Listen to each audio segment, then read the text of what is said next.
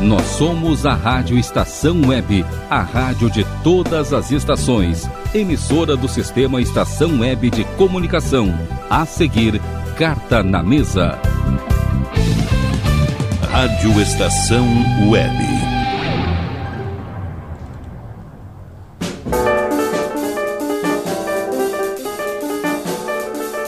Carta na Mesa. Hoje é muito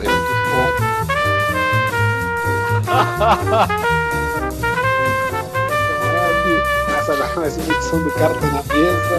O programa começa meio no ar, meio fora do ar. A gente tem no Carta na Mesa uma tradição de os intervalos serem uh, maravilhosos. Na época que a gente tinha intervalo, né? E aí a gente ia lançar um, um CD só com os com o que a gente falava no intervalo, só com aquelas falas perdidas, aquelas brincadeiras que a gente fazia. É, é, é, se é da época do CD, porque o programa é antigo mesmo, né, Vicente? É verdade, o programa é de 2008, né? Então faz, faz tempo já. E agora a gente estava falando sobre as agruras da internet em Porto Alegre, por isso pedimos desculpas aos nossos queridos ouvintes pelo atraso de hoje. Uh, problemas na rádio estação web aí, em relação à internet, problemas aqui em casa também, problemas acho que em boa parte da região metropolitana com essa chuva extremamente intensa de 1 km por hora que está caindo nesse momento. Temperatura de 9 graus em Porto Alegre, 9 horas e 15 minutos da noite.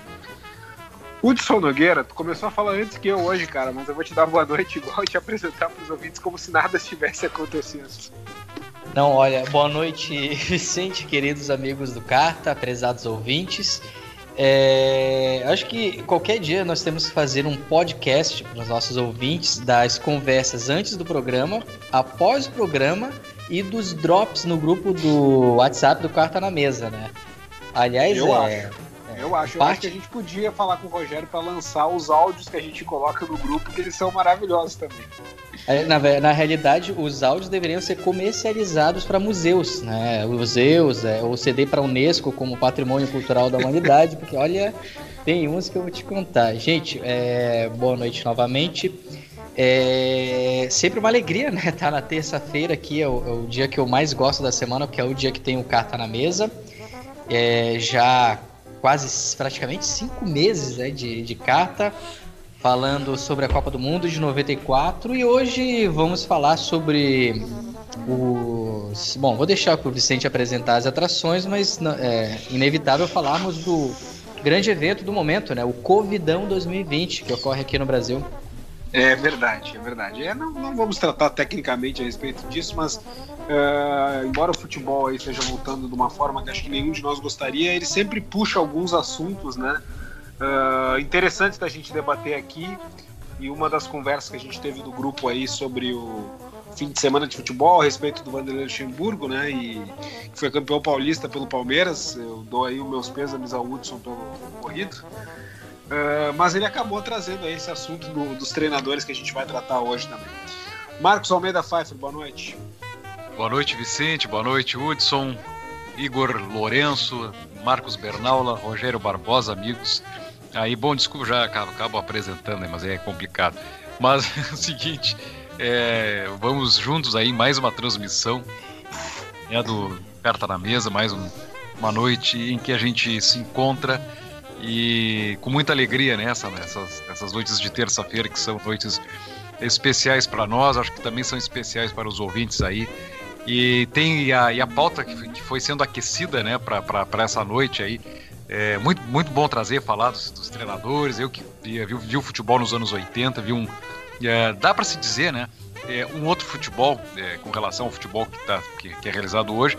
Claro que tem coisas até que retornam certas táticas, até a utilização de ponteiros, mas nós, é, nós temos, né? Nós pegamos uma outra, não só o futebol, mas um outro mundo. Então, é, as coisas mudam muito. E hoje eu estava vendo até uma, uma, uma live aí sobre os 30 anos da internet, né? e como é que estão sendo projetados os, os, as tendências atuais de trabalho. Então, é, a gente tem um, sempre o tempo como uma grande baliza aí, e o cara está na mesa, é, consegue trazer, né, consegue trazer para essa perspectiva, e a gente, nesse momento em que o Hudson muito bem trouxe o Covidão, que está acontecendo no Brasil, trazer a memória do futebol, ouvir a voz do Oliveira Andrade, como nós trouxemos ali, ele narrando aquele Grêmio Fluminense por 3 a 2 em 93. Enfim, essas coisas são que dão o gostinho, né, para esses tempos, meus amigos. É, esse, essa do Oliveira Andrade do Grêmio Fluminense é uma coisa que está no grupo do WhatsApp do Carta na Mesa, então só nós integrantes temos acesso. Mas quem quiser ir ao YouTube pesquisar Grêmio 3 Fluminense 2, que foi a primeira rodada do Brasileiro de 93, vai achar aí um compacto de uns 4, 5 minutos com a narração do grande Oliveira Andrade, que foi uh, participante na semana passada, convidado, a quem eu já deixo um grande abraço aí pela, pela audiência e pelo, pelo ter nos dado a honra de ter participado aqui. Marcos Bernaula, boa noite. Boa noite. Boa noite, é, Vicente. Boa noite lá, todo mundo no, no grande palco da, da Carta na Mesa, da Rádio Estação Web em Porto Alegre, no mundo todo, na verdade, com essa internet como... Bom, fiquei pensando aí, como o Marcos falou, na verdade, é 2020, a gente há 20 anos não conhecia, nem, nem, nem tinha acesso, na verdade, à internet. E hoje não podemos viver sem, sem ter uma boa conexão. E também permite ouvir esse programa em qualquer lugar do, do planeta. Na verdade, é uma coisa muito incrível, avança muito rápido e também tem as suas é, problemas às vezes com o tempo e tudo e o acesso e vem mudando muito a, no, a nossa forma de nos comunicar, nossa forma de fazer tudo, na verdade. É, mesmo, por exemplo, eu, eu consegui assistir o, o, o Grenal do, da final do Gauchão, que há uma coisa de 10 anos talvez seria muito, muito difícil de fazer aqui em Córdoba.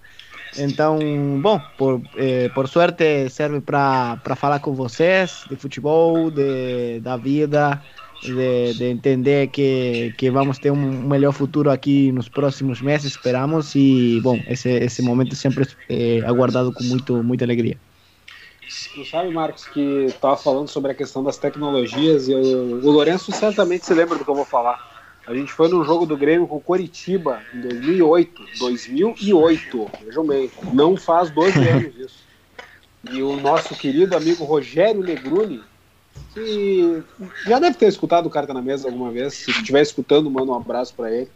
Ele, a gente estava discutindo ali, eh, o Grêmio estava disputando o título brasileiro com o São Paulo, enfim, o São Paulo estava ganhando o jogo, a gente estava discutindo, ah, mas se o São Paulo ganhar, ele vai para quantos pontos, não sei o quê.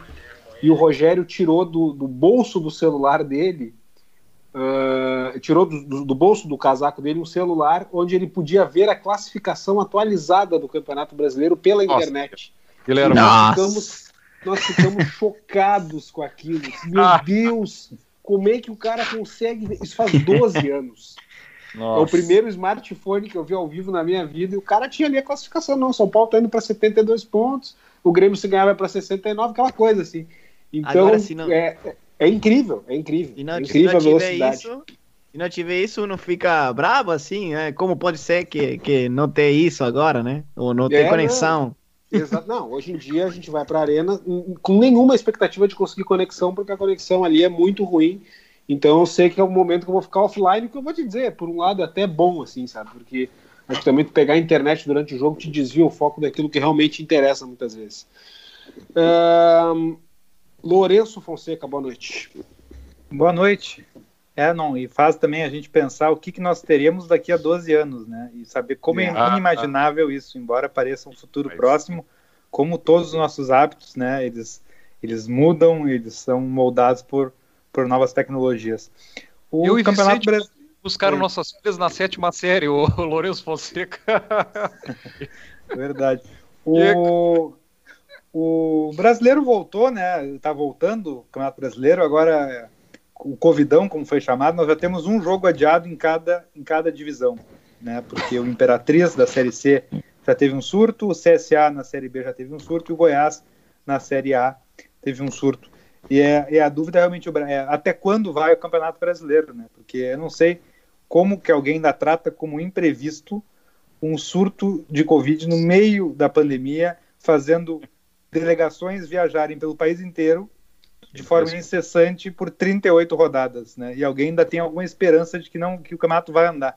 É, é algo assim, é risível mesmo que nós estamos passando. E, enfim, eu até de certa forma lamentei a, o adiamento do jogo Goiás com São Paulo, porque eu acho que os clubes têm que sofrer as consequências das, das escolhas que têm feito. É, me parece que ficar também tentando, a, a título de bom senso, tentar encaixar alguma coisa quando na verdade a situação é a situação que se espera quando se tem jogo nessa situação. Igor Natucci está conosco já? Estou com vocês, Vicente. É um prazer Oh. estar ouvindo os colegas, estar com vocês na noite de hoje. Ah, mesmo que a equipe esteja muito bem ajeitada, esteja funcionando, nem todo jogo é fácil, né? Hoje a partida tá difícil, o gramado tá pesado, tá, molhado, a gente tá com dificuldades técnicas. O jogador aqui, o Natucci, está com um probleminha de rinite que está se manifestando, então já, já aviso os ouvintes que a voz fanha é uma consequência de, de uma certa dificuldade causada pelo quadro clínico, mas vamos em frente, vamos, vamos tocando o barco para frente, né, tentando sobreviver, e eu acho que é um pouco do que está acontecendo com o futebol brasileiro também, né?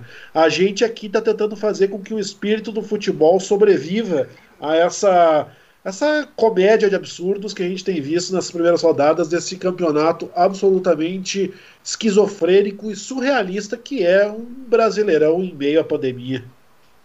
O Igor É Natucci verdade. com, com, com rinite, o Igor é, é que nem o Garrincha com 39 de febre. Nós estamos com o nosso Garrincha aí, vamos. vamos.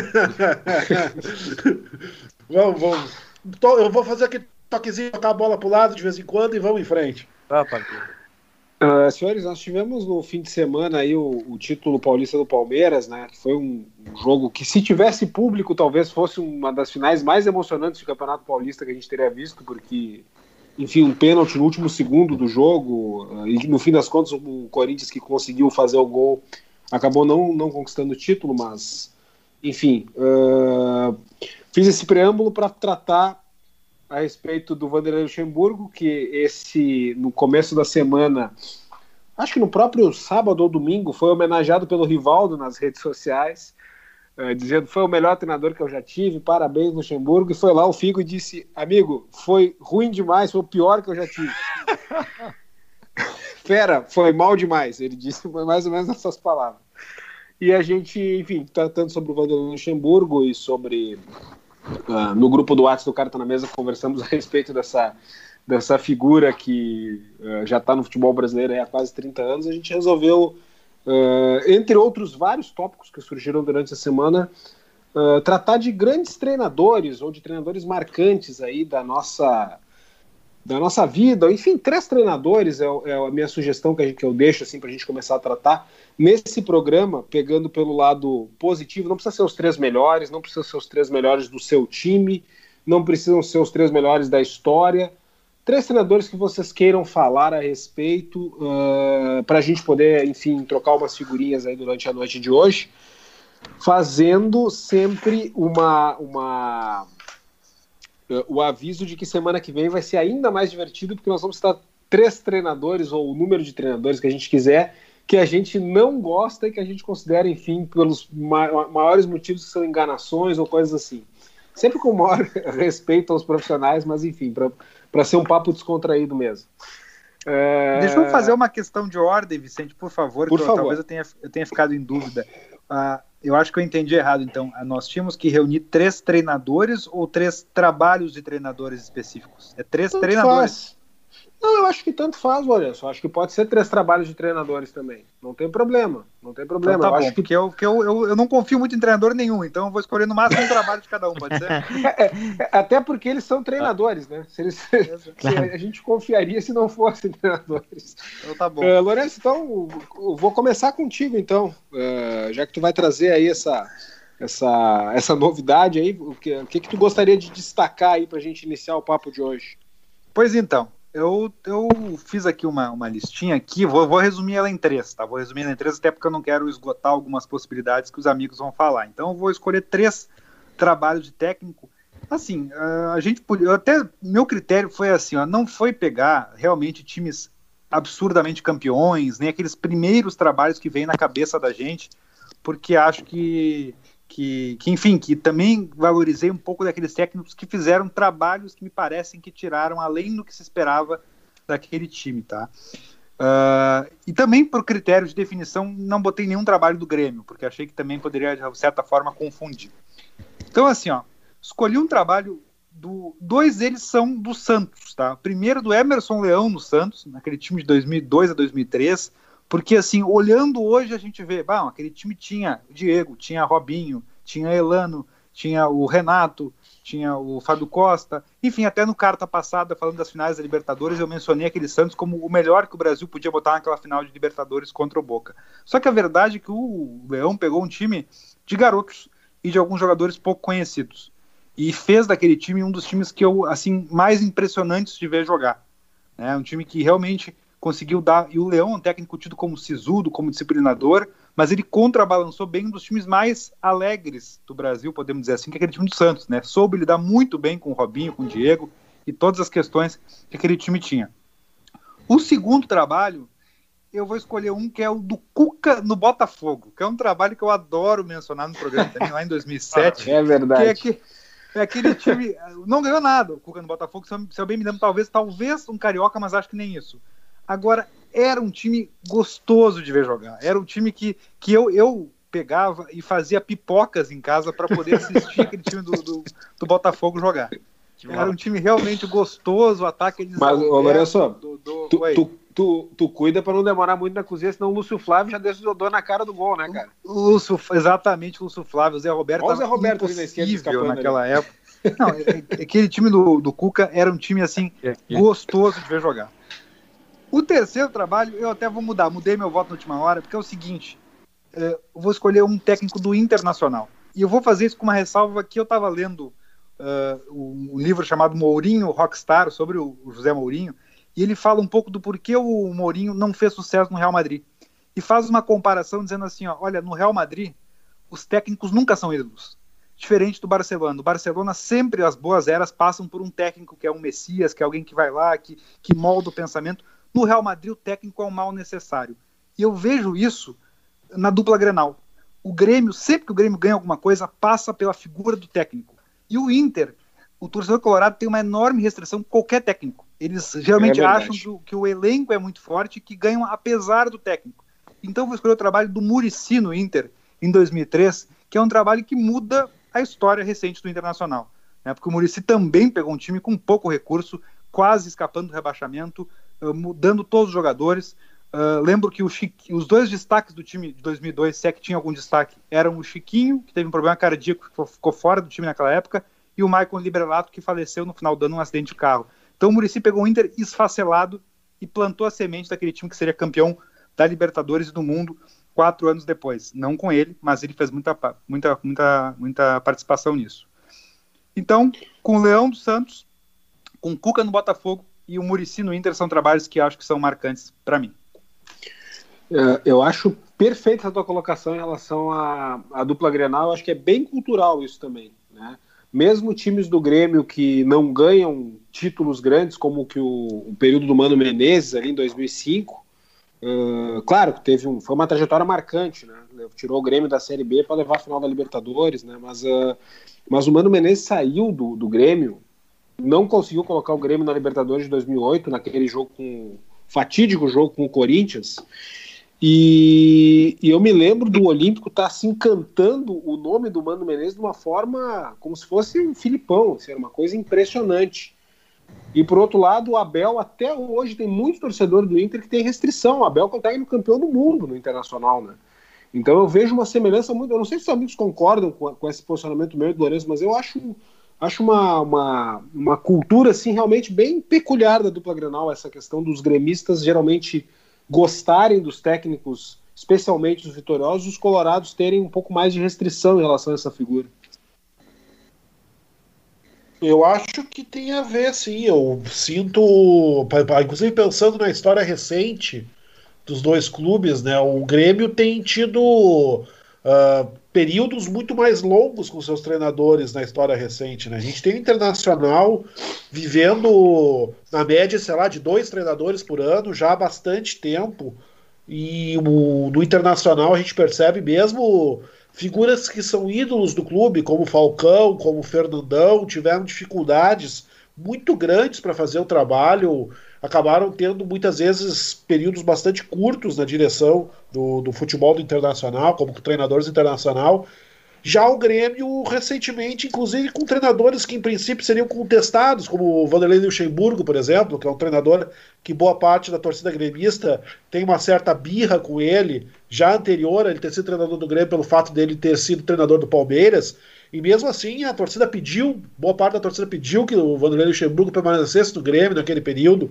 Então me parece que o, o torcedor gremista, de fato, ele tem uma tendência de reconhecer mais o mérito da Casa Mata que o Internacional, o que talvez tenha a ver também com, a, com o pensamento cultural, por assim dizer, que envolve cada um dos clubes. Né? O Internacional é uma equipe que tradicionalmente associa um futebol de vitória, de sucesso, com um futebol mais bonito, de jogadores mais qualificados, um futebol mais acadêmico, por assim dizer, um futebol de maior beleza, e o Grêmio costuma ser uma, uma equipe que se associa muito mais com esse estereótipo que a gente tem de uma, de uma alma latino-americana, de disputa, de batalha, de quase guerra no gramado para as conquistas, o que acaba fazendo com que o fator do treinador pese mais como um comandante de um exército, nem tanto como o maestro de uma, de uma orquestra afinada. Então me parece que tem muito a ver, sim, que o Internacional tem um pouco mais esse pensamento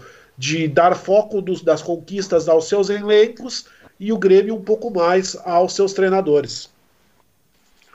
Tu sabe, Igor, que em 2011 ou 2012, no Carta na Manga, antigo Carta na Manga, eu fiz um levantamento sobre o número de treinadores que a dupla Grenal tinha tido no século 21 até 2012, tirando aquela Copa do Brasil de 2001, só o Inter conquistou coisas grandes no, na, entre a dupla Grenal.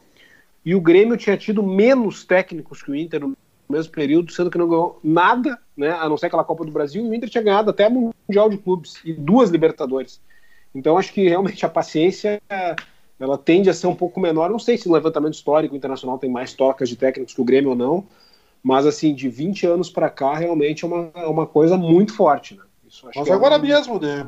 Agora mesmo, o Eduardo Cudê está sendo questionado, né? Já, já se começou a ouvir alguns burburinhos com três derrotas. Ok, as três derrotas são do clássico Grenal e isso não pode ser ignorado, pesa muito para o torcedor de qualquer clube.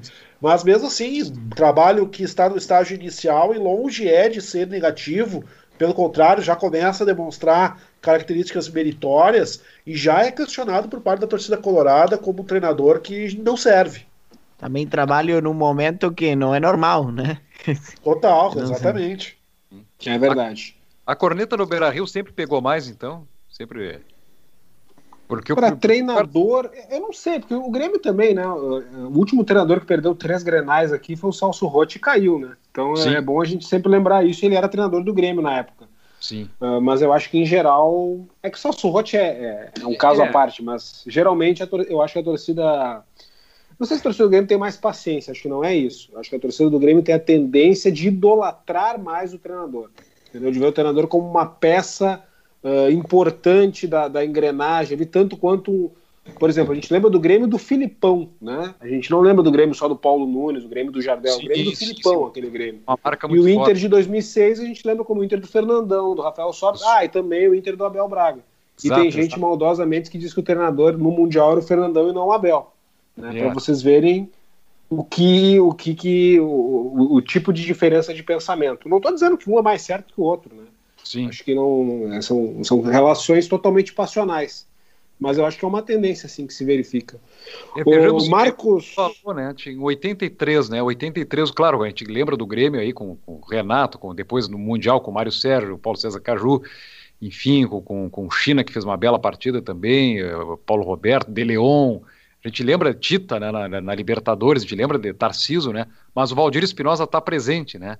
É interessante que o Valdir Espinosa ele está numa egrégora como se eh, como se tivesse mano a mano com os jogadores. Ao menos me parece isso quando se lembra. Até porque ele era muito novo, né? E era muito jovem. 34 também. anos na época. Né? Era muito jovem, né? Era muito jovem, né? E é um fenômeno se a gente for observar isso. Tinha 34 anos, foi campeão da América, campeão do mundo e foi um técnico. Bom, já vou adiantar o meu voto aqui então depois. Mas é, eu estava pensando que são tantos técnicos assim, era mais pelo que me tocava pelo carinho, assim, mas o Valdir Espinosa é um deles. Não importando se do Grêmio ou se de outro clube, enfim, técnicos que me, me chamaram a atenção. Uh, pode prosseguir, Marcos. Eu ia chamar o, o teu xará, Marcos Bernal, agora, mas acho que já, como tu já começou a falar do Espinosa, acho que pode. Prossegue aí com, tua, com a tua fala. Vamos aproveitar então, Valdir Espinosa, então, técnico, não só por eu ser é, gremista, uma gremista tranquilo, né? quando era piá, quando era guri, era chato, era xarope. Mas hoje, felizmente, né, curado, tranquilo, curto futebol, mas é, e aí tem né, esse, esse carinho, que barbaridade esse carinho, assim, essa, é, pelo Grêmio e, e, pelo trabalho, pelo que representa não somente o trabalho como profissional, mas como pessoa, né, com carisma. É, veja o, o, próprio Botafogo, né, é, as homenagens, o quão grato é o Botafogo ao Valdir Espinosa. Né? A gente fala de dois grandes clubes da história do futebol brasileiro, Grêmio e Botafogo, e os dois têm Valdir Espinosa com grande carinho pelo que ele fez é, e o que ele representou como profissional e como ser humano é, para esses dois clubes, para os atletas, para os funcionários, enfim, para toda. Cerro Portenho também, né? Cerro Portenho. Ele é só. ídolo no Cerro Portenho também, o Espinosa. Eu não, eu não lembrava, eu não lembrava desse detalhe. Então é, então Valdir Espinosa é um, é um técnico que me toca, que, que eu tenho um carinho muito grande, que eu, é, enfim, que, que, que está, tá na, minha, na minha relação. É, tava Tele Santana é outro treinador pela não só pelos títulos que conquistou no São Paulo, mas pelo time que ele conseguiu fazer no São Paulo, pela maneira que o São Paulo jogava. Era um absurdo. Eu nunca vi um time tão regular, com tanta qualidade, é, com, com, manter um nível de qualidade que aquele São Paulo teve, né? E ser bicampeão da América, ser bicampeão do mundo, isso é uma coisa muito difícil. Só o Santos, no Brasil, né, time brasileiro, só o Santos conseguiu essa repetir, né, nesse, então, algo muito. O São Paulo conseguiu esse feito e, de uma, e manter uma regularidade lá em cima, assim, jogando Supercopa, ganhando em 93, um ano, pessoal, que o São Paulo ganhou bicampeonato da Libertadores, foi campeão da Supercopa, vencendo um belo time do Flamengo na decisão, passou pelo Grêmio, passou por clubes difíceis ao longo da Supercopa também, foi bicampeão do mundo, vencendo nada menos que o Milan, do Papan, do, do Massaro, do Maldini, então Vejam só, é, é, é, e o que o São Paulo fez no torneios da Espanha lá, e fora o carisma que o, que o Tele tinha, que o, nas Copas de 82 e 86, eu não, não cheguei a presenciar, eu tinha um ano em 82, o Tele sempre ficou com, ficou com o pé atrás, ficou com uma, que era um timaço, aquele de 82, um time maravilhoso, mas ficou com a fama de pé frio o Tele, né? Aí depois chegou 86, outro bom time. O Brasil tinha um ótimo time em 86 e também, mais uma vez, não conseguiu e tinha um baita treinador, um belo treinador na Casa Mata, que era o Tele Santana. E o Tele representou muita coisa, muita coisa boa, muita lembrança boa de futebol que eu tenho. Então, Valdir Espinosa, Tele Santana.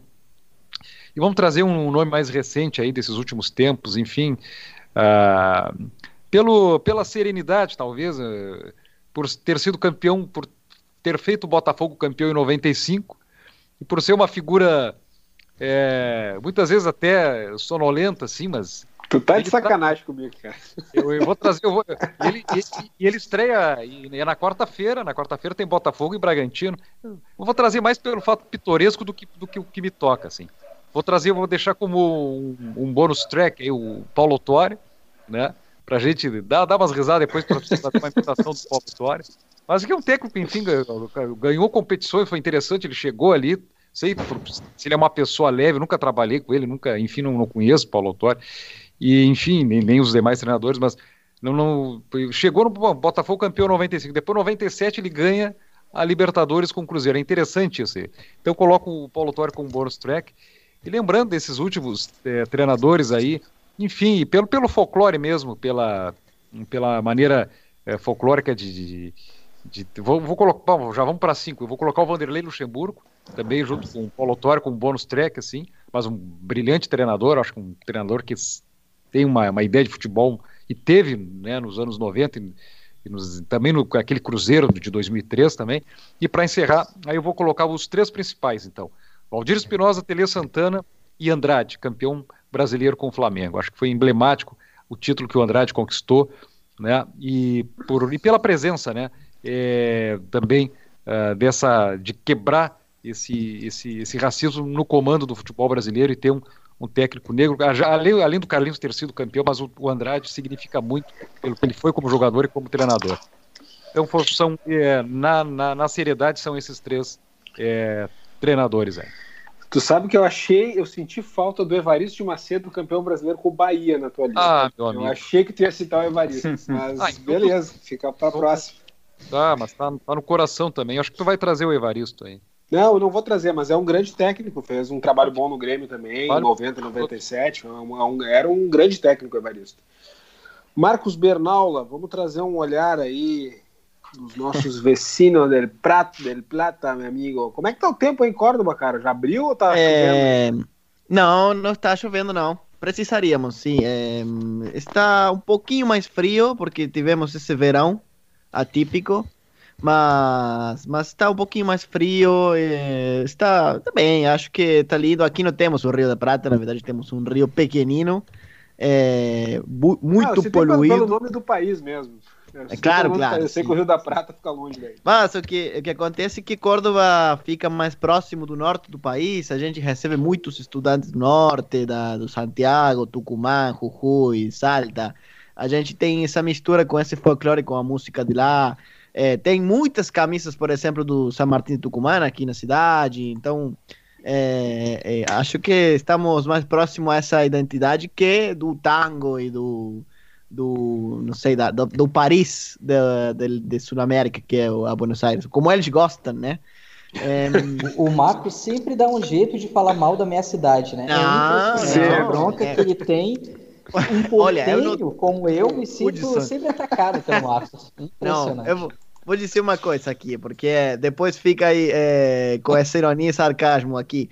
É, a gente pode falar qualquer coisa de Buenos Aires, mas a gente ama Buenos Aires. Acho que é uma cidade hermosa, assim, uma cidade que é, é incrível. Tem é, toda uma tradição e toda uma nostalgia que só quem, quem recorreu àquelas, àquelas ruas sabe que é uma cidade é, incrível. Na verdade, eu gosto muito. Mas, É, eu já obviamente. estive, viu, Marcos? Eu já estive oito vezes em Buenos Aires e passei minha lua de mel lá. Tô- claro, isso, isso eu tô falando pra ti, porque eu tô te devendo uma visita pra Córdoba, é óbvio. Claro. Mas é só pra dizer que eu também sou um pouco portenho. Eu acho uma cidade maravilhosa também. mas, é a melhor cidade do mundo, né? Isso não tem nem discussão. É, aí, ué, fica um pouco, um pouco bravo aí essa, essa Um axioma, Bernal. Mas, bom, agora é a cidade do, da Covid. Mas aqui estamos numa outra realidade. É, eu fiquei pensando dos treinadores, né? É, primeiro, bom, o primeiro que, que eu pensei é o, o nosso. Uh, desculpa, aí fico, deu uma. O nosso russo Ricardo Zielinski, que na verdade o, o, o sobrenome dele é, é polaco, como jogador do, do Napoli, mas, mas aqui é apodado, o, o sobrenome dele é, é, o apelido dele é russo.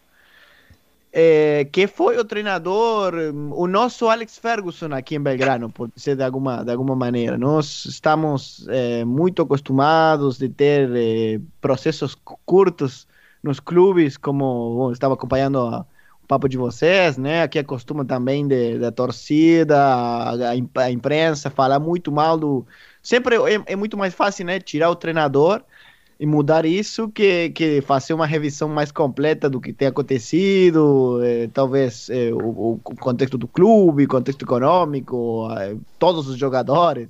É muito mais fácil tirar o, o treinador e contratar outro. né? E talvez isso pode mudar alguma coisa. O que normalmente acontece, não tenho uma teoria, mas eu acho que processos mais eh, largos são melhores, normalmente. Se um deixa trabalhar num clube uma pessoa, eh, normalmente vai, vai ter melhores resultados. A ideia sua pode se plasmar. O ano seguinte ele pode pedir eh, os jogadores que ele quiser e aí trabalhar com eles. E foi o que aconteceu com, com o nosso Ricardo Zielinski. Ele pegou o Belgrano na segunda divisão, o ano 2010. Eu até lembro um jogo, a gente perdeu 3 a 2 aqui com tiro federal aqui na Alberdi. É, eu, eu até lembro que a gente estava fez uma campanha muito ruim a primeira metade do ano, é, mas ganhava 2 a 1 aquele jogo. E um, 90 minutos do, do segundo tempo, eu estava sozinho lá no, no, no estádio, então começou a ter alguma briga lá na geral, né? Já estava meio, meio, minha situação estava meio feia. Então eu decidi sair, né? O jogo já estava 2 a 1 a gente já ganhou. É, tem que sair, né? Eu dei uma saída do estádio, deu volta. E quando estava dando a volta na, da quadra, eu, eu- tem pessoas na rua ouvindo o jogo na rádio. e a, a rádio narrou o, o, gol do tiro federal. E eu, eu fiquei, ah, nossa, empataram o jogo. Não, é 3 a 2 Eles fizeram dois, dois gols em um minuto e meio, uma coisa assim, a gente perdeu o jogo. E acabou no último lugar da segunda divisão, no 2010. E ele chegou ano seguinte, pegou o time em janeiro, e aí, desses oito jogos, né, daquele, daquele segundo turno da, da, da, segunda divisão, ele ganhou nove jogos, empatou sete, perdeu só dois e chegou a disputar, chegou a terceiro lugar a disputar a promoção, a lembrada promoção com o River Plate, que é um time bem pequenino da, da de Buenos Aires. E, bom, aí a gente recuperou o nosso lugar na primeira divisão. E, por sorte, eles mantiveram ele e hum, ele esteve cinco anos à frente do clube, na verdade, que é uma coisa que hum, aqui é muito, muito estranho. Não sei se acontece também quanto acontece no Brasil isso, mas que um mesmo treinador fique tantos anos, é, às vezes nem tão bem, né? ele fez boas campanhas, mas às vezes não, campanha regular. Mas o importante é que ele, a gente já sabia que tem um estilo de jogo, que, que não, não tinha essa, essa questão de, de estar mudando de treinador a cada momento, estar mudando todo o time, é, está sempre com essa briga de quem será o próximo treinador, porque tem, tem problema salarial do contrato. E hum, eu acho que ele deixou essa marca. E, bom, a gente está sofrendo muito desde que ele deixou o, o, time em 2016, porque a gente regressou àquilo, né? Regressou a, a isso de estar trocado de treinador no meio campeonato, é, tem um treinador que traz é, 10 jogadores do, do, que ele gosta, mas depois deixa o time no metade do campeonato, tem que ver outro treinador que não gosta desses jogadores, então ele faz outra contratação. Bom, é, e por sorte também para ele, ele, bom, teve um breve passo com, pelo Racing em 2016, 2017, que não foi tão bem, e aí chegou o Atlético Tucumã e está fazendo uma muito boa campanha, na verdade, lá.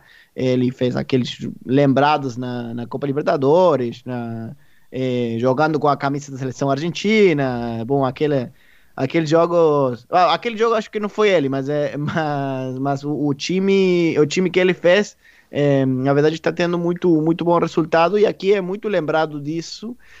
Apesar, não sei se estou falando muito, vocês me cortam, né? Que... Não, tranquilo, Marcos, vai lá. Eu lembro do é... trabalho dos Zelinhos, que era o time do Zé Rajan, aquele time que foi bem no Belgrano na primeira divisão em 2015, né? Claro, ele esteve do. Bom, ele pegou. Né, retornou à primeira divisão em 2011 e esteve até 2016.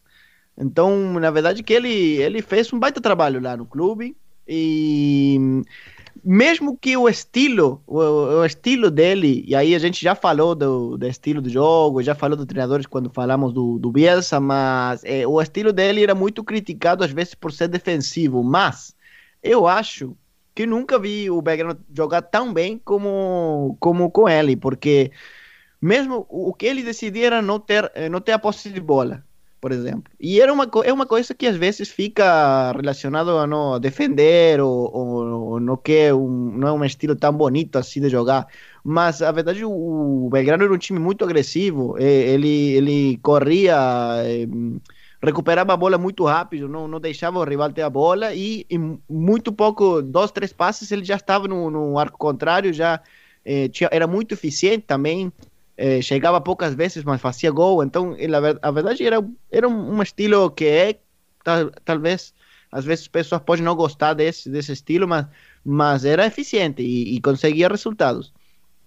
E um, o outro treinador que eu fiquei pensando, talvez, é, não conheço tanto, tanto ele, porque eu conheço o Ricardo por, pelo trabalho aqui em Belgrano, né? Eu acho que tem que acompanhar um treinador é, num processo para conhecer ele muito melhor é o, o Gareca. Na verdade, que o Gareca é um, é um treinador que é um ídolo na, na torcida rival aqui em Tajeres, porque ele começou lá também, fez uma, uma boa campanha nos anos 90. E depois disso ele foi para o Peru, não foi tão bem, voltou no Vélez. No Vélez dele, eu acho que um dos melhores times que eu vi jogar. É, o, o Vélez que devia ter sido campeão da Libertadores, eu acho, eu acredito que devia ter sido. É, não foi, infelizmente, por alguma coisa, né? Um, um penal um, é, contra, contra Penharol ou uma final não sei, uma, uma, coisas muito, muito do futebol, mas eu acho que esse time era, era incrível. E agora ele está fazendo um, um bom trabalho na, na, seleção de Peru, que também, é, né, eu acho que é tipo dar um pouco mais. Né? Eu, então ele, ele é muito admirado, eu acho que, que o trabalho dele também é muito admirado. E, e, bom, quando o cara é admirado e tem bons resultados, deve ser porque trabalha bom. E o último que eu queria falar, porque não sei se eu, eu, eu também fiquei pensando que aqui os treinadores eh, argentinos são muito elogiados, eh, não só no, no, no, futebol, também em outros esportes. E hum, tem vários treinadores, eh, por exemplo, de vôlei, tem treinadores na Itália, em outros países. Eh, do basquete também tem treinadores em outros lugares. Eh, bom, obviamente, do futebol tem treinadores em todo mundo. E teve há pouco tempo um, um programa na TV, um, uma, uma série de, de alguns episódios no canal Encontro, que é um canal muito bom, é, que se vocês conseguem assistir aí na, internet, é, tem uma plataforma que é como Netflix, mas da, da Argentina, que é contar, cont.ar, que pode assistir várias coisas aí da, da TV pública, né, da, televisão pública, e teve um, um programa de entrevistas que talvez. Bom, teve dois. Primeiro teve um com Sorin, que ele fez dos capitanes. Né? Ele, ele, ele fez entrevista a vários capitanes de várias eh, seleções argentinas de vários esportes. E o Sorin fazia entrevista. E depois eles fizeram treina, treinadores, né? Treinadores, no caso, que era o nosso treinador do basquete, que é o Sérgio Hernandes, que esse vai ser meu terceiro treinador, porque ele, ele admiro muito, é, muito, muito, na verdade, o seu trabalho. É vice-campeão do mundo, vice-campeão do mundo agora do, do basquete com a seleção argentina. É, e ele fazendo entrevista a vários treinadores de vários esportes, como por exemplo o Julio Velasco do vôlei, é, tem também uma participação do Carlos Vigil do hockey, que é um treinador muito, muito admirado também aqui na Argentina. É, Retegui também do hockey, Julio Lamas, que é outro treinador do basquete. Tem, bom, tem vários. E aí, se conseguem assistir esse programa, na verdade é, é um bate-papo entre eles, entre amigos, treinadores, que dá, dá para entender muita coisa de, de como eles trabalham e como é distinto o trabalho em cada esporte e com cada pressão, com cada, cada situação econômica distinta. Então, isso é que eu queria deixar para vocês. Esse programa em treinadores do, do Canal Encontro, do Deporte TV, que dá para assistir aí também.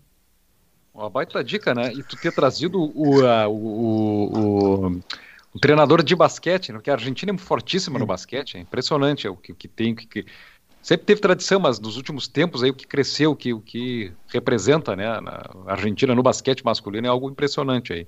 E, e ter trazido treinado... o, o Gareca também, que é um treinador Gareca. que ficou ridicularizado aqui no Brasil depois da passagem dele no Palmeiras, mas que a gente sabe que pelo trabalho no Vélez e pelo e recentemente na seleção peruana, levando para a Copa do Mundo depois de quase 40 anos, é um, é um treinador de respeito também. Né? Belo trabalho, é treinador do basquete também aqui, por exemplo, é, é, mais acostumado que ele, o treinador da seleção, ele trabalha só nisso. Então ele é treinador, ele treina só a seleção nacional. Tem mais jogos, obviamente, não é, não é o mesmo que, que no futebol, que não tem jogo praticamente. Mas é, é, às vezes, bom, é, isso é diferente, né? Às vezes é diferente com outros esportes, às vezes, é, bom, é, o trabalho de cada, de cada esporte, de cada treinador é diferente. É. Hudson Nogueira. Ari Vidal, né? Agora eu lembrei técnico de basquete. Ari Vidal. Era Ari Vidal e Hélio Rubens, era o grande Hélio clássico Rubens, dos treinadores de basquete brasileiro. Hein? É. Hudson Nogueira. Fala os teus aí, meu amigo. Então, antes de, de entrar no assunto treinador, eu só quero fazer algumas ressalvas, né? É, já aproveitando o ensejo para parabenizar o nosso jurista aqui da, da mesa, que é o Lourenço. Hoje é o dia do jurista. E já é, deixar ele alerta para preparar toda a nossa defesa para o próximo programa, né? Do, dos treinadores com trabalhos catastróficos, porque, olha, o processo vai ser complicado, viu, Lourenço?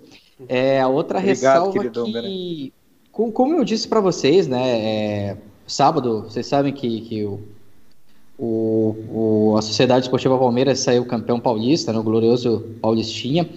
é, que o próprio presidente da, da CEP é, denominou, porque o Corinthians fez jus à sua história, né? Ele ficou aquele período, 23 anos sem título, o Brasil ali, num período conturbado, de ditadura militar, resolveu ganhar Libertadores é, quando o continente estava alinhado ideologicamente contra governos neoliberais, então o Corinthians não ia ganhar um campeonato, não vai ganhar um torneio no ano da Covid, né? Não vai ganhar um Covidinho, um Covidão. Então, fizemos jus à nossa história. Thiago, o Thiago Nunes entendeu Ô, Hudson, bem, né? O- Oi. De- Deixa eu, só, deixa eu só trazer um contraponto aí, porque o time pelo qual eu torço, ele ganhou muitos títulos nos governos neoliberais dos anos 90 e recentemente Ah, após retomado, a É. e recentemente após a tomada do poder daquela forma um pouco escusa que É. aconteceu aqui no Brasil em É. 2016.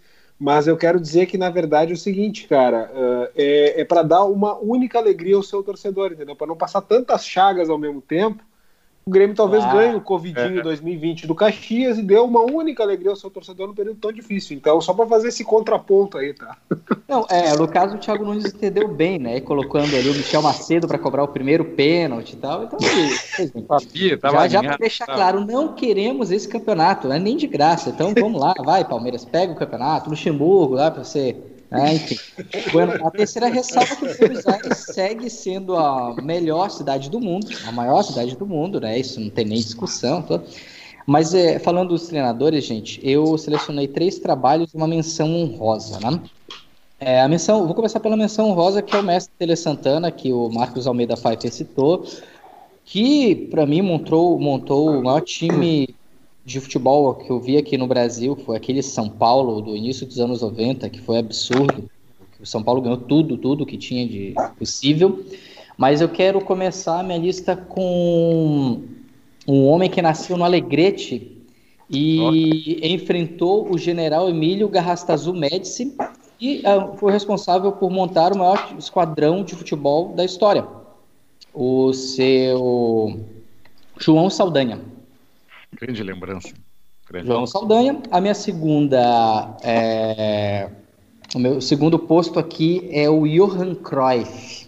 Johan Cruyff que pediu a contratação do Romário pro pro PSV Eindhoven, depois levou ele para o Barcelona. é, então, eu acho que o, o- a devoção que eu tenho pelo Romário ali como jogador nos anos 80, nos anos 90, é, se deu muito por causa desse é que o, o, o Cruyff conseguiu lapidar ele, né, como, como craque, é, identificar ele como gênio, como outro gênio que era o Johan Cruyff, né. Inclusive, é, o, o- como é que é, eu não posso deixar de valorizar um treinador que negociava com seu jogador, ou seja, com seu gênio, com seu craque, é, uma ida ao carnaval se ele fizesse dois gols, né.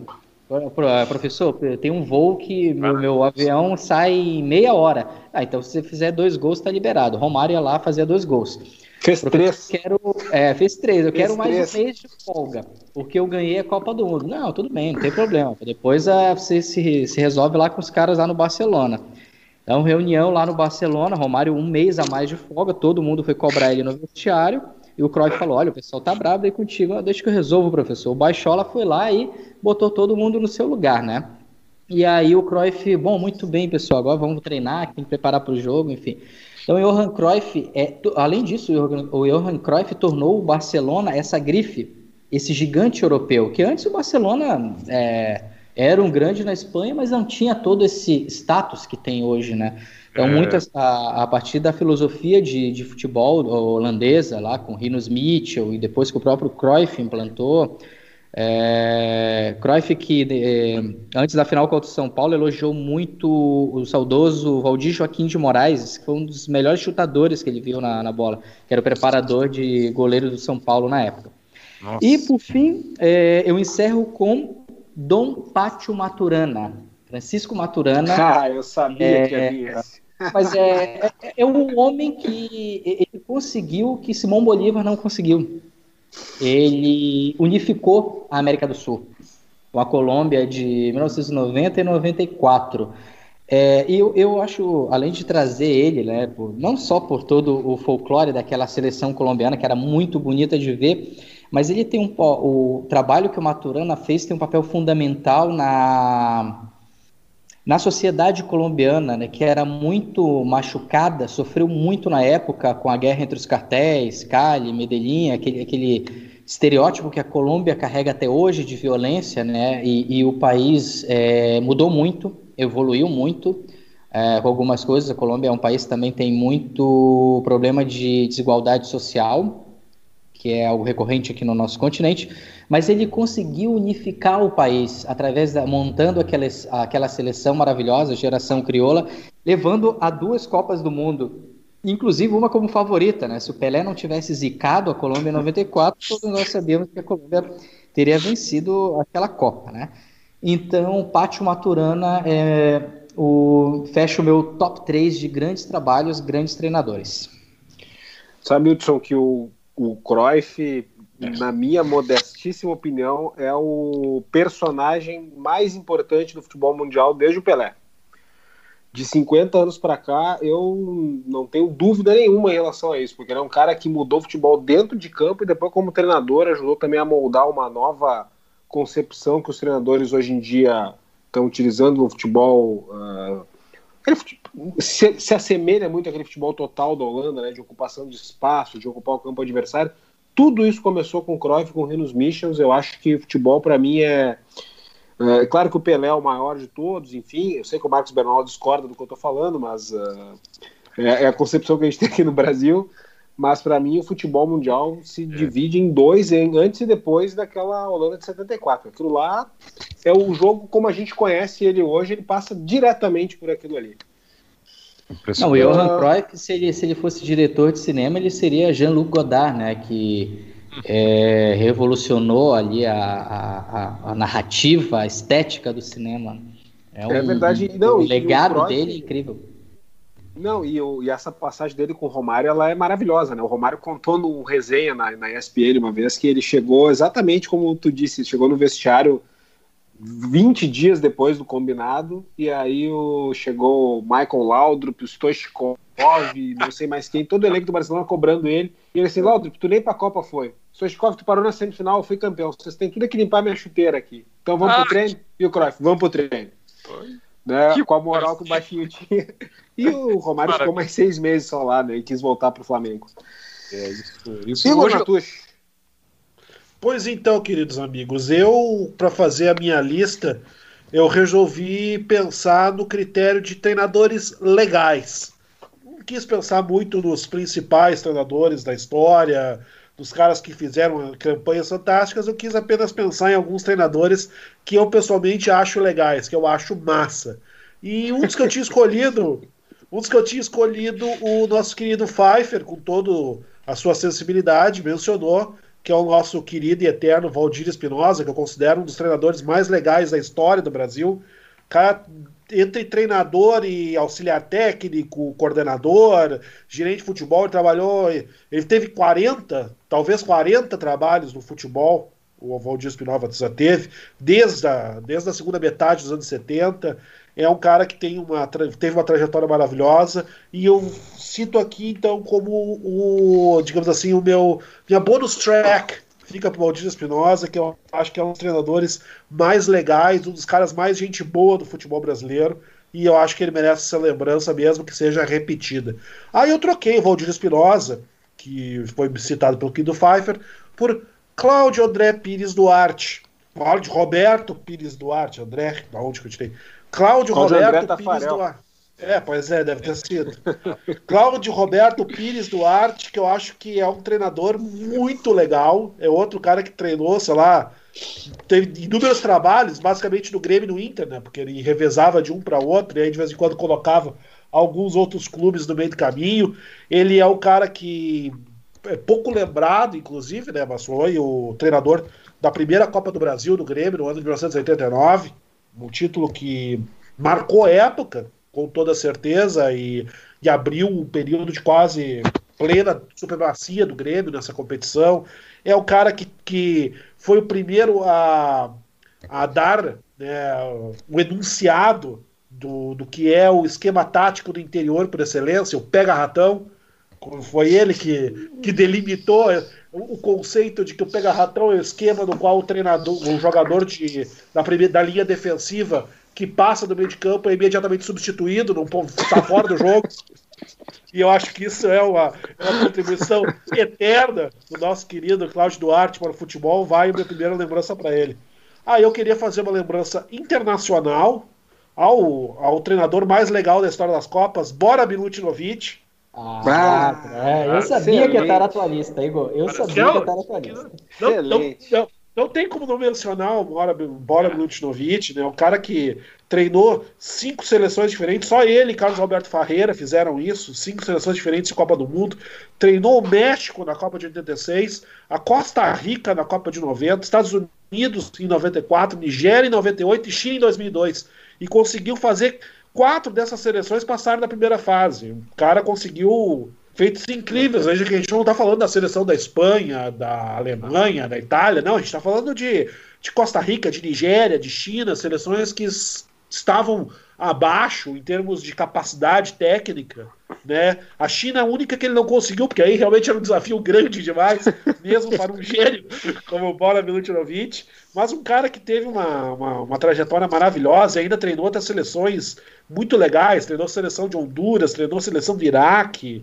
É um cara que teve uma, uma trajetória muito bacana no futebol e eu, eu respeito muito os treinadores que levam o futebol adiante, né? que não, não se resumem a trabalhar em equipes consagradas e fazerem o seu dinheiro com toda a dignidade, evidentemente, mas uma situação de relativo conforto e segurança em termos de recursos técnicos e humanos, mas que vão para os rincões, que vão para os lugares mais distantes para espalhar qual, como se fossem uh, uh, pregadores do futebol para, para os terrenos mais afastados do globo. O Boran Vinutinovic é um cara que fez isso e ele recebe a minha, a minha menção.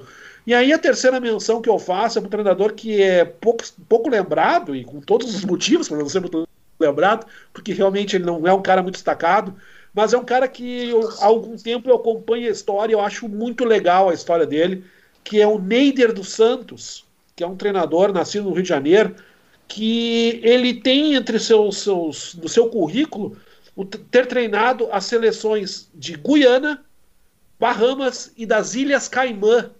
Ele Meu. é um treinador brasileiro que treinou essas três seleções absolutamente uh, disparatadas. Do... É, basicamente é, isso. Dizer, ele curte uma prainha. Ele, é... não sabe. Não, ele não sabe. Esse quase... Não, gênio. Ele é um gênio completo. Né? Ele, ele foi para as Ilhas Caimã na época com o, com parte de um projeto que tentava levar as Ilhas Caimã para a Copa de 2002. Vejam só a pretensão da coisa, né? Acabou Vicente, não conseguindo. Será que não consegue, hein? Será que o Vicente não consegue? O Vicente treinou a seleção da Fabico lá, de repente olha, consegue uma olha, dessa. Olha, olha, levei a, a, o, o Real Envio do Futebol Clube a semifinal da Copa Fabico e só não passamos dos colegas uh, servidores da Fabico na semifinal porque fomos vergonhosamente roubados. Não deu um ah. pênalti ali que até hoje. Não, não, foi. E foi uma roubalheira que até hoje eu carrego com amargura no coração. Aquilo, aquilo é foi verdade. realmente muito, muito complicado. Mas, de qualquer maneira, eu acho que se o Vicente Fonseca fosse fosse escalado para treinar a seleção de Sri Lanka, eu tenho certeza que ele passava naquele no triangular contra o botão e levava para a próxima fase, com toda certeza. Mas então, o nosso querido Neider dos Santos, além de ter treinado as Ilhas Caimã né, e levado, e ter, não conseguiu, né, porque a própria FIFA barrou a inscrição das Ilhas Caimã, ele treinou a seleção de Bahamas e ele, ele não apenas treinou a seleção da Guiana no, entre 2002 e acho que até 2004, como ele treinou as, ele treinou os, os, três, os três níveis da seleção da Guiana ao mesmo tempo. Ele era o treinador da sub-17, da sub-20 e da seleção principal da Guiana ao mesmo tempo. Então ele era como se fosse o grande mestre no futebol de Guiana. E também treinou alguns clubes que eu acho muito legais, como por exemplo o Simba da Tanzânia, no ano de 2006. Ele treinou ele treinou o Montego Bay United da Jamaica e seu último trabalho, que pelo menos os trabalhos que eu consegui localizar né, dele, foi entre 2014 e 2016 para o St. George da Etiópia. Ou seja, esse treinador é um cara que realmente pegou a palavra do futebol e levou muito longe. E não tem como, como, como encerrar minha participação sem lembrar de um cara assim capaz de, de pegar a palavra do futebol, um cara formado no Rio de Janeiro, trabalhou nas, nas categorias de base do Vasco, ou seja, um cara que, sabe, que entende de futebol, trabalhou com futebol, não é um mero aventureiro. E, e ir para lugares tão distantes, tão disparatados, levar a palavra do futebol. Atualmente, pelo que eu consigo constatar, como eu não vi ele treinando o clube nenhum, eu acho que o Neider dos Santos está sem clube. Ou seja, fica uma dica, de repente, com nossos clubes da divisão de acesso, do Gauchão, pode dar, um, dar uma oportunidade com um treinador que teve uma história tão legal com o Neider dos Santos. Não, sobretudo uma seleção, né, Igor? É... É, já que a experiência dele é em seleção, né? Talvez, não sei, Trinidad Tobago, Camboja, Guiné-Bissau. Mas falando sério mesmo. Falando sério mesmo, porque é, às vezes no futebol brasileiro, né, é, é, algo muito improvável você ter uma continuidade no trabalho. Eu lembro do Tuca Ferretti, que é o treinador do, do Tigres, do México, e perguntaram para ele: Ah, Tuca, você não, não, gostaria de trabalhar no futebol brasileiro? Eu falei: Para quê? Para você tá aqui e perder um jogo depois de, é, de cinco jogos ser mandado embora e ser criticado? Não, prefiro ficar lá no. México. Muito correto. E, inclusive, é. agora aparecendo meio, talvez brincando, mas sem brincadeira, você pega um, um, país como o Sudão do Sul, por exemplo, recentemente surgido, um país que sofreu tanto com guerra, com genocídios e tudo mais é um país que certamente se beneficiaria, e aí sem brincadeira, da experiência de, algo, de um cara que já esteve em outros mercados muito abaixo e que pode contribuir, por que não, para desenvolver alguns países da África que ainda não tiveram seleções de nível. Fica aí a dica, o nosso querido Neider dos Santos, pelo jeito, está procurando emprego. Olha aí, ó. Muito, é muito legal essa, essa tua colocação, Igor, de, de citar esses caras que são tipo missionários da bola, assim, né, que Exato. levam o seu conhecimento. Como a gente citou já que em programas anteriores que o Zico, de certa forma, fez isso no Japão também, como jogador e depois como treinador né, na Copa do Mundo de 2006. Uh, mas esses caras menos cotados, assim, é, é, realmente, assim, bom, o Bora é o maior exemplo disso, acho que é um grande embaixador do futebol mundial nesse sentido, né? é uma, é uma, uma, uma, uma gama de pessoas muito interessante mesmo, e acho que tem que ser louvado, porque futebol tem todas as partes, né? E muito por conta dessas pessoas.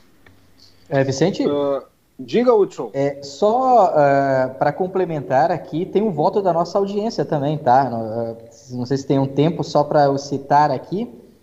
Pode citar. É, a nossa ouvinte fiel, Inara Vanzi, que vocês devem lembrar, né, que ela, ela achava que eu inventava o codinome dos jogadores do futebol brasileiro nos anos 90, até que eu trouxe o caso do Ayrton Boca de Cinzeiro, né, que vocês puderam confirmar para ela que eu não invento esses nomes, esses nomes já existiam. Enfim, então a Inara está na nossa escuta, mandou o top 3 dela aqui, sem clubismo, segundo a Inara, né? Tite, Nelsinho e Mano Menezes. Dá para imaginar o time que ela torce, né? Foram os primeiros que ela disse que veio à cabeça dela. E outra, o nosso ouvinte número um, Sebastião Cataldo, mandou aqui o, o, top 3 dele. Primeiro ele mandou um muito futebol moderno ali, com Pepe Guardiola, não sei quem. E aí eu falei, olha, tá muito moderno isso. Depois ele, ele escutou ali a, a, a relação do Lourenço, aí achou melhor fazer pelos trabalhos, né? É, vamos lá. Carlos Bianchi, do Boca, né, o Boca de 2000, ele galego é, Tolo, ele galego Tolo, do Independiente, campeão argentino em 2002, e Américo Angel Capa. É, e Angel Capa, técnico do Huracan em 2009.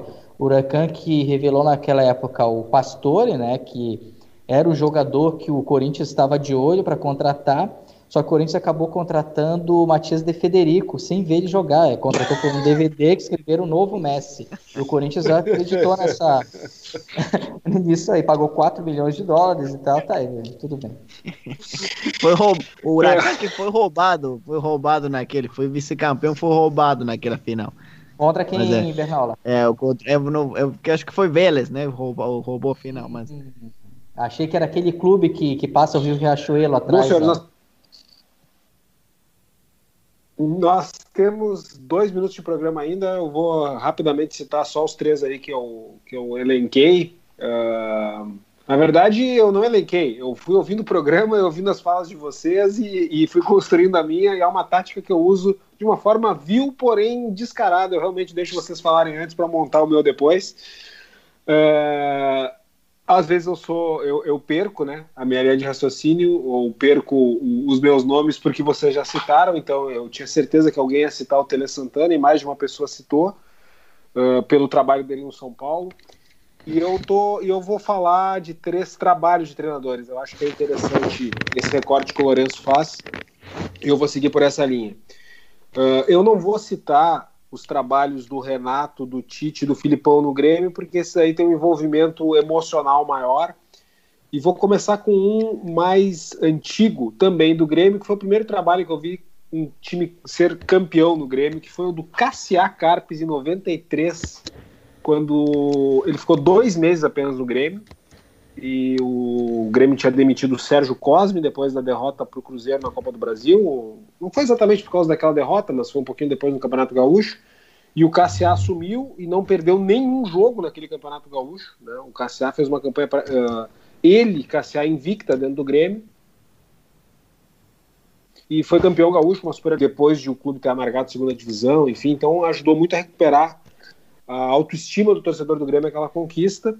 E é uma conquista que me marcou muito. O primeiro gauchão que eu vi o Grêmio ganhar de cabo a rabo foi aquele de 1993. Então eu cito o Cassiá, que depois saiu para a entrada do Luiz Felipe Scolari, brigou com a direção numa excursão à Europa e o Filipão foi contratado. Eu fiquei muito brabo quando o Cassiá foi demitido, o Filipão foi contratado e graças a Deus eu não era dirigente na, do Grêmio na época.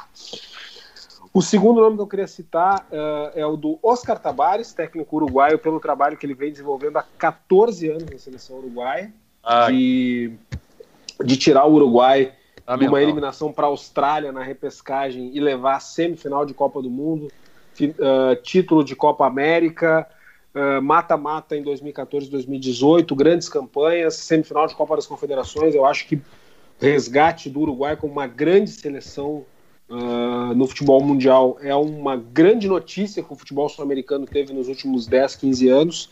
E acho que passa diretamente, evidentemente, por Soares, Cavani, Forlan, enfim, mas passa muito pela organização que o Tabares faz na seleção há tanto tempo.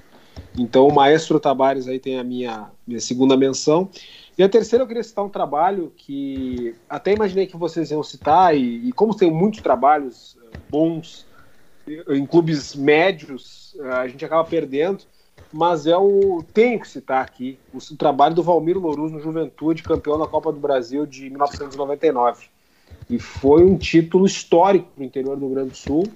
O Valmir Louruz pegou aquele Juventude uh, no primeiro semestre, foi, foi eliminando, eliminou Fluminense com goleada, eliminou Corinthians, eliminou Bahia e na final uh, eliminou o Internacional daquele modo, né, que a gente conhece, aquele 4 a 0 no Beira-Rio histórico e foi campeão no Maracanã lotado, enfrentando 100 mil pessoas e o Botafogo Super. do outro lado. Botafogo. É, foi absurdo o Almiro Louros Baia, aquela campanha do Juventude.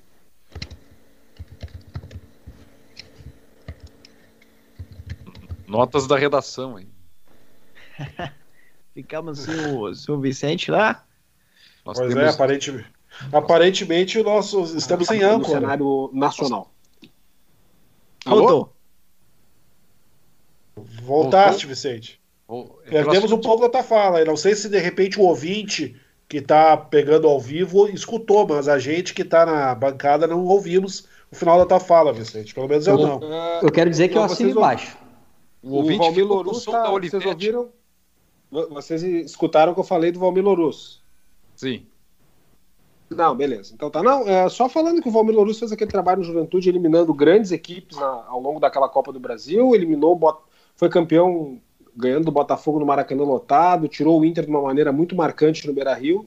E, e, acho que é o coroamento daquela década vitoriosa que o Juventude teve no cenário nacional. Senhores, 10 e 22 já passamos do horário. Uh, não vou ter como fazer saudação final hoje de cada um, senão a gente vai ultrapassar muito. Então, queria agradecer a presença de todos e dizer que a gente volta na semana que vem. Com... Quando o programa é bom, é assim, a gente não consegue nem falar uh, tudo bonitinho, porque as coisas se atropelam e, e, e, e, o papo rola solto. Semana que vem tem mais senadores com um olhar um pouquinho mais ácido do que nós tivemos hoje. Um grande abraço a todos e até semana que vem.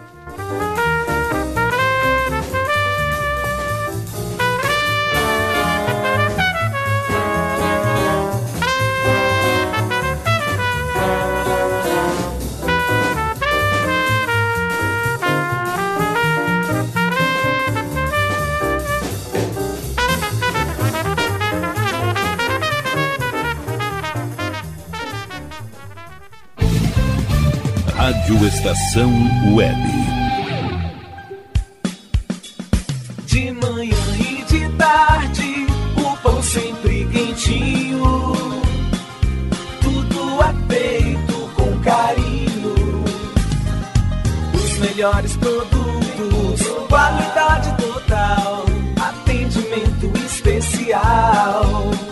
No Mini Mercado Alves você encontra o maior e melhor pão, sempre fresquinho. Se quiser de um dia para o outro, reserve hoje para saborear amanhã. Mini Mercado Alves, Rua São Francisco 664, em Porto Alegre. Fone 51 3907 4008.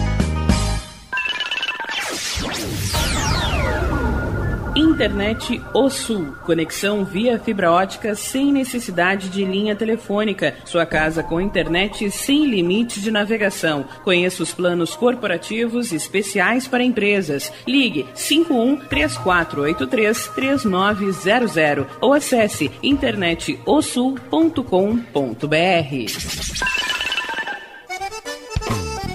O Clube Chimarrão de Estância Velha conta com a melhor estrutura de lazer e entretenimento para você e sua família. Venha conhecer o centro de treinamento com academia de musculação, taekwondo, zumba, judô kids, muay thai, krav maga, boxe e tai chi chuan, além de escolinhas de futebol de campo e futsal masculino e feminino. Avenida Brasil 2621 em Estância Velha. Fone 51 999 14 7063. Clube Chimarrão. Inovação e compromisso com você. Chega de pagar aluguel, more no que é seu. JF Construções e Reformas oferece a oportunidade que você esperava para construir a sua casa própria. Toda a linha de casas pré-fabricadas e reformas em alvenaria. Conheça as opções para pequenas ou grandes construções e solicite orçamento sem compromisso. JF Construções e Reformas, o caminho certo para dar adeus ao aluguel. Rua Vereadora Olívia Emília Gueder Brum 670 em Palhoça, Santa Catarina. Fones 48 999 27 14 46 ou 991 12 5663. E tá na rua desde cedo, bateu aquela fome, não tem muito dinheiro no bolso? Dá uma passadinha na Rodalu. Ambiente agradável, ótimo atendimento e a maior variedade em petiscos, porções e lanches, com um gostinho de comida caseira. Lancheria Rodalu, Avenida Bento Gonçalves, 175 em Porto Alegre. Fone 51 3377 0915. Achados da Jor, o melhor em vestuário, perfumaria e cosméticos, lanches, cestas e kits de produtos autorais e parceiros. Atendimento de segunda a domingo, das 10 da manhã às 7 da noite. Teleentrega pelo fone 51 99392 2037. Achados da Jor, Rua Pandiaca Lógeras, 113, em Porto Alegre. Para saber mais, acesse facebook.com barra Achados da Jor. Primavera, verão, outono, inverno. O que você ouve?